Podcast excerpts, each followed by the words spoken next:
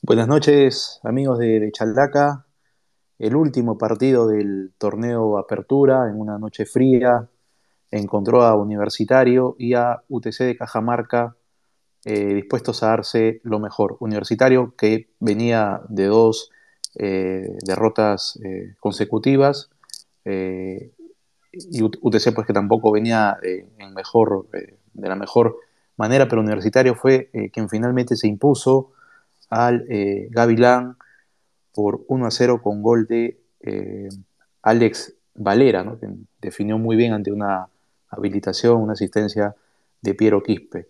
Estuvo eh, en la conducción, en la narración del partido para toda la comunidad de Chalaca en Twitter, Luis Pérez, a quien doy la bienvenida, Luis.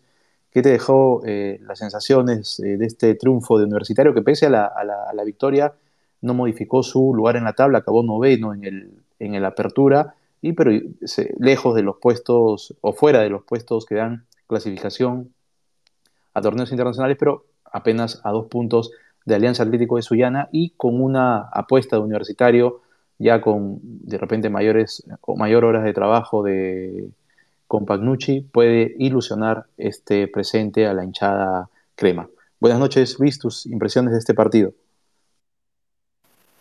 Hola Dani, ¿qué tal? Buenas noches, amigo de Chalaca. Sí, eh, suscribo lo de Noche Fría. Eh, hemos tenido a Emilio en el campo, allá en el Monumental, y a Víctor que, que se acaba de unir al Space. Seguramente ahora también nos podrá dar sus impresiones porque él ha estado en el estadio. Y ambos, ambos enviados nos, nos comentaron lo mismo, ¿no? Que, que, que eh, era una noche fría, pero que a pesar del frío, a pesar del horario extraño, domingo 8 de la noche, horario extraño y horario, complicado para ir al Monumental, eh, hubo cierta cantidad de gente aceptable, ¿no? Eh, bien decías que la victoria de Universitario no termina por afectar mucho en sí la tabla en cuanto a posiciones se refiere, pero sí lo mantiene dentro de este pelotón de equipos de 28 a 32 puntos a 30, ¿no? O sea, lo mantiene ahí nomás con Alianza Atlético, con Vallejo que también ha ganado, con el mismo Binacional. Bueno, Cienciano y Alianza quizás un poquito un escalón más arriba, pero, pero lo mantiene ahí, en ese pelotón. Importante para ellos, ¿no? Este, aparte del debut de Carlos Campanucci en el, en, el Monumental como técnico, eh, le trajo victoria.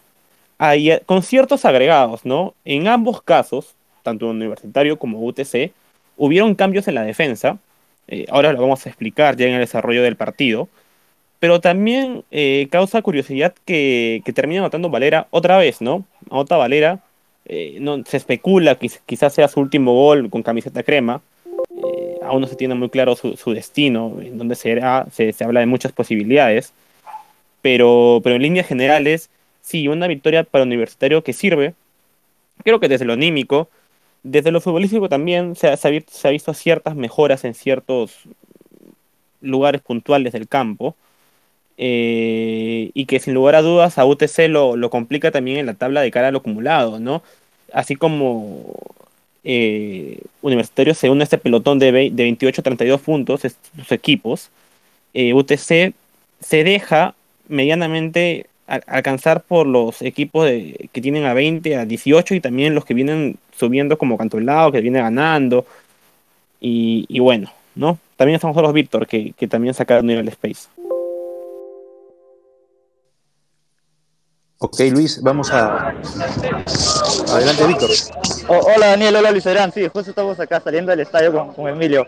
Bueno, como para comentarles, se, se, ve una, vivió un ambiente de tensión en el, partido debido a que había una desesperación por que el equipo quiera marcar y luego con el gol, primero el gol anulado, hubo que una serie de confusiones porque nunca se entendió muy bien qué era lo que iban a cobrar y qué era lo que iban a, este, y, qué era lo que iban a, este, y, qué era lo que y qué había pasado en la jugada específicamente y, y ahí el, el, equipo, bueno, mejor dicho, la hinchada empezó a, reclam a, a, reclamar al equipo y reclamar tanto al comando técnico porque se, no se dio un, un, trabajo en específico eh, de, de, los suplentes, ¿no? Y ya luego cuando en el segundo tiempo con se, se dio mayor este apoyo de, de, de, la, de las personas, mayor este entusiasmo también y luego llegó el gol donde la gente empezó a la, la, la algarabía, muchos muchos este, había personas, muchos niños empezaron a, aplaudir por, por, instinto propio y creo que es algo de que destacar que, hoy hubo bastante presencia de, menores de edad en el estadio.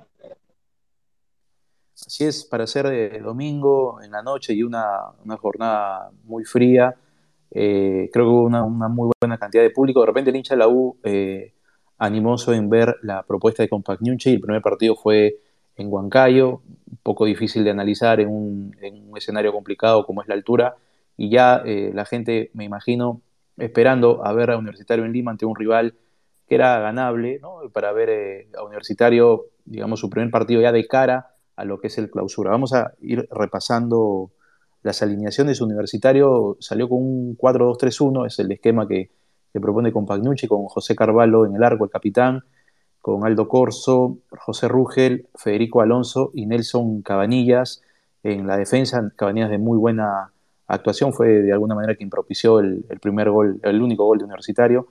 Eh, en la primera línea de volantes, Jorge Murrugarra y Alfonso Barco.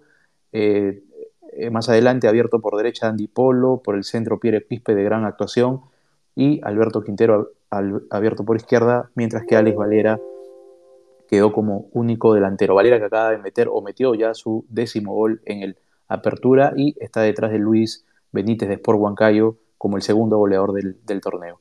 Eh, Universidad Técnica de Cajamarca también salió con un esquema 4-2-3-1, lo que propone Marcelo Grioni con Salomón Lipman en el arco, el, arquero el número uno, los defensas Cristian James Vázquez, Nicolás Ortiz, Leonardo Mifflin y Adrián Gutiérrez. Mifflin salió apenas a los ocho minutos lesionado, eh, en la primera línea de volantes, Cristian Mejía, Estefano Fernández, que fue quien, quien falló en la salida de, UTC y que originó, digamos, la jugada del gol.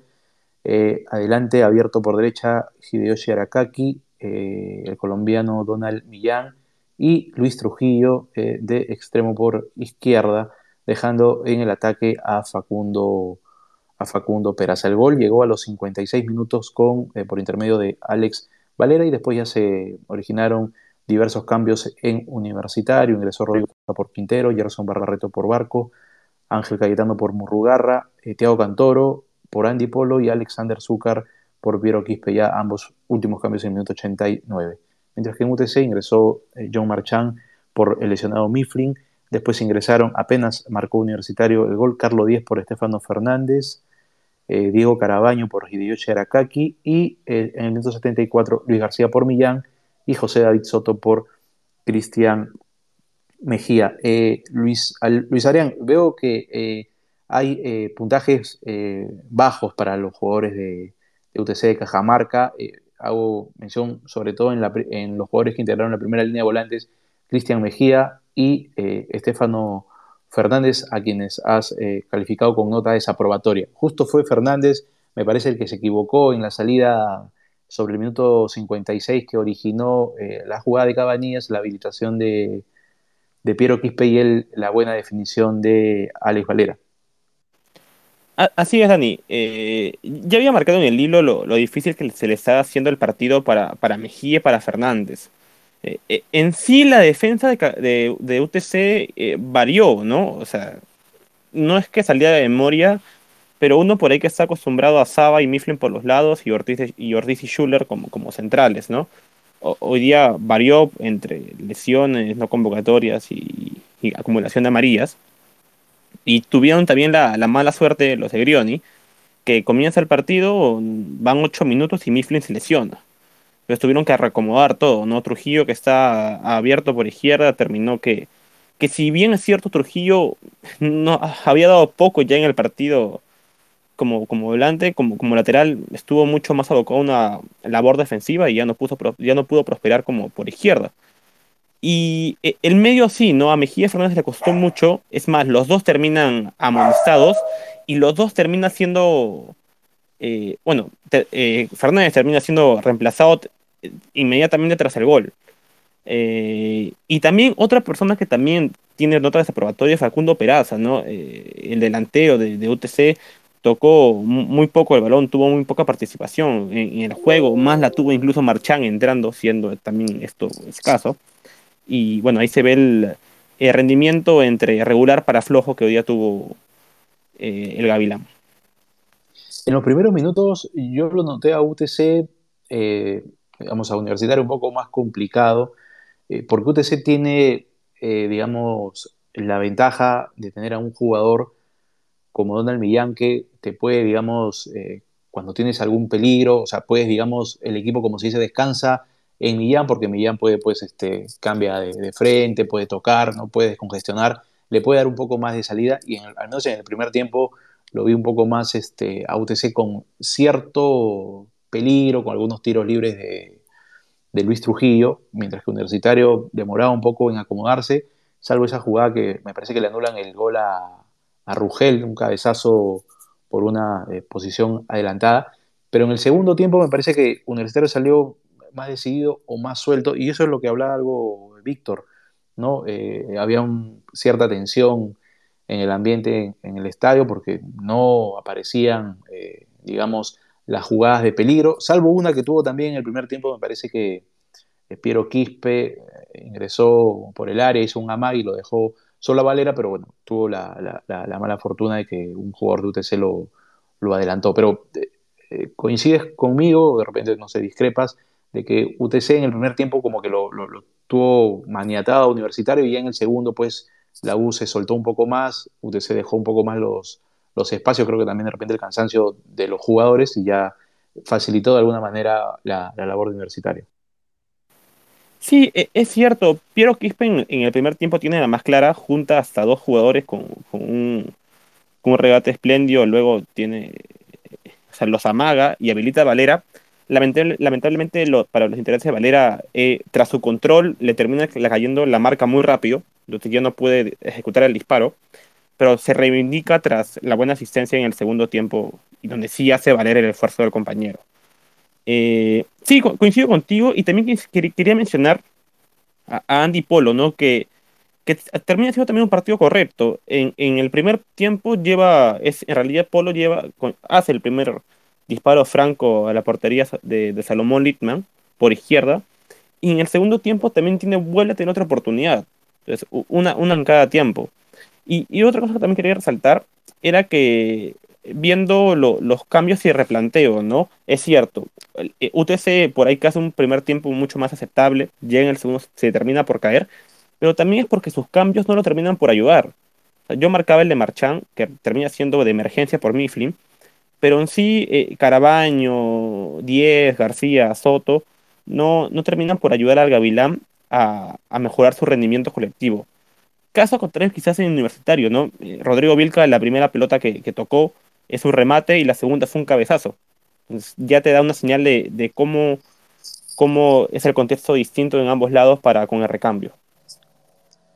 Eh, sí, obviamente Universitario tiene una mejor banca que, UTC, eso habla también la posición de UTC en la tabla, creo que llega a juntar a lo mucho a su oncena y eh, se lesiona alguno y la verdad que no tiene cómo, no tienen el mismo nivel para sostener un partido de, o un torneo tan largo como, como es el peruano. Eh, en el caso de Universitario, ya Compagnucci da muestras de, digamos, va metiendo mano en el equipo, eh, ya no está Gerson Barreto, habitual titular, eh, con, Coco Araujo. Eh, bueno, lo de Alfa sí parece que está completamente borrado. Y el tema de Hernán Novik, ¿no? que ya está recuperado de la lesión, digamos, ya está médicamente está apto para poder jugar, pero que por segunda semana consecutiva con Pagnucci no lo tiene ni siquiera entre los suplentes y parece que ya se ha, digamos, decidido por ponerlo a Piero Quispe eh, como enganche y no tener a otro jugador siquiera de las mismas características para poder reemplazarlo en caso, eh, digamos, en el desarrollo del partido. Sí, e, es cierto, son, decisiones que, que está teniendo Carlos Campanucci. Lo de Novik también sorprende, es más, Novik hoy día estuvo en, el estadio, estuvo, estuvo en Occidente, me, me comentó Víctor. Eh, pero, pero, por ejemplo, Novik fue un jugador que se, que se, se le pidió mucho en su tiempo a Álvaro, Gutiérrez, cuando, aún la U estaba en Copa, por ejemplo, y se le exigía mucho su recuperación rápida para, para ese duelo en el Nacional de Lima, por Copa Libertadores. Y luego cuando lo hizo ingresar, se vio que, que, el jugador no estaba del todo recuperado, se estaba acelerando un proceso. Y bueno, como bien mencionas, ahora ya está al 100%, ya está recuperado, ya está óptimo. Pero eh, ya va por decisión del técnico que, que no, no, lo quizás, bueno, quizás nos sorprende y para, el para, la segunda, para la primera fecha de clausura lo está convocando y quizás una oportunidad. Sin embargo, como te mencionaba, eh, me parece que el encuentro, más allá de ayudar a la U a estar aún entre estos lugares de 28, 32 puntos, también sirve para, para ver que, que hay ciertas zonas del campo que, que vienen en mejoría, ¿no? Y, igual la idea seguramente será poder sostener esta, este rendimiento, ¿no? Eh, a lo largo de la clausura. Ahora, eh, pensando ya en la clausura, en el tema universitario, eh, Alex Valera, ¿tú crees que haya sido su último gol con camiseta merengue? se está voceando mucho su, partida y, hoy creo que Alex Valera demostró lo, importante que es para, para la U y digamos el, nivel de, compenetración que estaba ya logrando con Piero Quispe, ¿no? un jugador también a quien mucho se le ha, eh, digamos, alabado, pero también se le ha criticado por el hecho de que, digamos, no suelta la pelota en el momento que tiene que hacerlo, es decir, que hace una de más, pero hoy creo que eh, tanto en, la jugada del primer tiempo como en la segunda, eh, la del segundo tiempo simplemente hizo creo que lo más fácil y lo dejó en posición de gol a, Valera en el, complemento. Sí, te, diría más, incluso hay una más en el primer, en el primer tiempo, que es una transición rápida entre Polo, Valera y Quispe, que Quispe al final termina eh, dejándola pasar para que Chiquitín pueda definir. Eh, Chiquitín define la carrera y, no logra empalmarla bien y sale desviado el balón. Pero sí, la, virtud de, Quispe, al menos el día de hoy, viene siendo constante, eh, esperamos que lo mantenga, es poder definir en primera y no tomarse mucho tiempo para, para poder soltar el balón. Mientras esto lo haga en menores tiempos y con más inteligencia, mejores decisiones a poder tomar y mayor beneficio para el colectivo puede haber. Lo de Valera sí, se viene especulando mucho su salida sobre el universitario y también se viene especulando mucho sobre quién podría llegar, ¿no? Eh, hoy día también estaba en, en Occidente Matías Zúcar. Eh, entonces sí, yo si me preguntas, yo también sí, sí creería que es el último gol de Valera con, la, camiseta, con la camiseta merengue. Eh, sería extraño que, que, siga una clausura en, en cuadro crema. No obstante, dentro de todas estas especulaciones que seguramente va a haber tanto en un universitario como en otros equipos, porque va a ser lógico, eh, ya se irá aclarando con el pasar de los días. Justo seguiría un zurdo como Valera y llegaría otro zurdo como Matías Zúcar, uno que cuando eh, apareció, apareció en Municipal o cuando se empezaba a sentar en Municipal daba muestras de también de tener una buena calidad, eh, con características diferentes, de repente Zúcar un poco más eh, técnico o con un poco de mayor juego, pero eh, Valera también con las características que ya ha demostrado en Universitario con bastante potencia, juego aéreo y, digamos, ubicándose siempre para estar siempre de, cara al gol. el trabajo arbitral, este, me parece que no te convenció del todo, Luis Adrián, le pusiste 12 a la cuarteta dirigida por Luis Garay, que tuvo a José Tipeán como primer asistente, Mariana Aquino, la segunda asistente, la que cobró el offside en el gol de Rugel, eh, anulado en el primer tiempo, y Robin Segura como auxiliar. ¿Qué te pareció la labor de Garay? Que tampoco es un árbitro que, a mí me guste mucho, en realidad tiene muchas carencias, y bueno, ahora parece que tampoco te convenció. Y, y sí, o sea, termina siendo regular en, el trabajo con, conjunto de la cuarteta hay un par de jugadas que sí me dejan entre dejan ahí un poco confuso, que me parece una en la cual se fue una posición adelantada, pero cuando fue cabezazo del equipo rival, es decir, no había por qué cobrarla. Y luego uno donde saca una amarilla, me parece que ya es la última, este, no sé, no sé si era, se me escapó el nombre, no sé si era Murrugara o Marchán, pero se cobró amarilla cuando el jugador en, realidad no lo había tocado, no, no había tocado. No obstante, no, eh, la, nota probatoria, o sea, la nota termina siendo 12, no termina siendo menor, porque como digo, es, una, es una calificación conjunta, ¿no? No solo hecho lo hecho por Garay, ¿no? Pues la, la, la, segunda auxiliar, eh, Mariana Aquino, estuvo correcta para, para anular el, el, fuera, el fuera de juego de, de Rugel, ¿no? Así que me parece que el 12 termina siendo la nota para, para la cuarteta. Ok, Luis Adrián, entonces eh, acabó el, el apertura con Melgar como, como ganador del mismo. Universitario acaba en la posición 9 eh, con 28 puntos y eh, ya la otra semana eh, se largan los Fuegos del Clausura. Universitario debuta en este torneo el 10 de julio a las 3 y 30 recibe a Cantolao, mientras que al día siguiente a la 1 de la tarde Sport Boys recibe a UTC. Esta segunda parte promete ser muy importante y como bien lo dijiste Luis Adrián, el torneo está dividido exactamente en dos partes, ¿no? Eh, hasta Universitario creo que yo son los equipos que van a pelear arriba y a partir de Municipal hacia abajo creo que son los equipos, por lo que han mostrado en la apertura, porque han sido demasiado irregulares y porque creo yo tampoco tienen el plantel, eh, digamos, general para soportar las 18 eh, fechas del torneo, creo que de Municipal para abajo son los que van a pelear los puestos, digamos, del descenso.